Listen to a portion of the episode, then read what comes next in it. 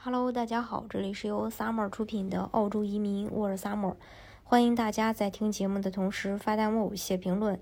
想了解更多的移民资讯，可以加微信二四二二七五四四三八，或者是关注公众号“老移民 Summer”，关注国内外最专业的移民交流平台，一起交流移民路上遇到的各种疑难问题，让移民无后顾之忧。呃，经常会有粉丝想问我这个移民澳洲，但是没有。呃，经商背景走技术移民分数又不够，那是不是呃就没有办法了呢？当然不是。如果是呃以上这种情况的话，其实可以考虑一下雇主担保移民。作为一个很大程度上依赖移民的国家，澳大利亚的雇主们往往会出现在境内的人力市场上找不到足够合适的雇员，特别是在后疫情时代，澳大利亚人手不足的问题更加凸显。今天呢，和大家来说一说澳洲雇主担保常见的基本问题。雇主担保呢是澳洲移民签证的一种类型，澳洲的雇主们可以通过雇主担保移民从海外找到合适的专业人才，并担保申请人到澳洲工作和生活的一种移民签证。二呢，就是我在这个澳洲找份工作就可以申请雇主担保签证了吧？雇主可以随意找一个吗？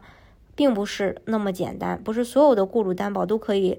担保申请人申请雇主担保移民，只有有资质的雇主才可以做担保。简单来说啊，他会去审核雇主的公司的经营状况是否合法，是否满足营业额的要求，对招聘的岗位是否是真实的，开出的 offer 的年薪是否不低于澳洲市场的最低年薪等等啊，一系列的这个问题都会去考核这个雇主。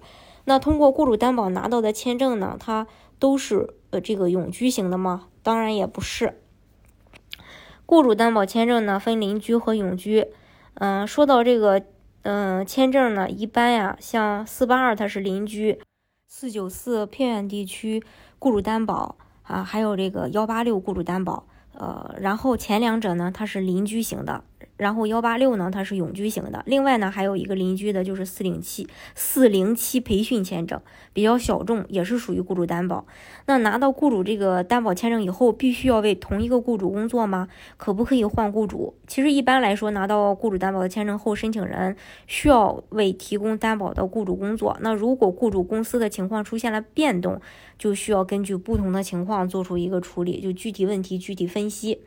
啊，这是关于澳洲的雇主担保。大家如果想具体了解澳洲的移民政策的话呢，可以加微信二四二二七五四四三八，或者是关注公众号“老移民沙漠关注国内外最专业的移民交流平台，一起交流移民路上遇到的各种疑难问题，让移民无后顾之忧。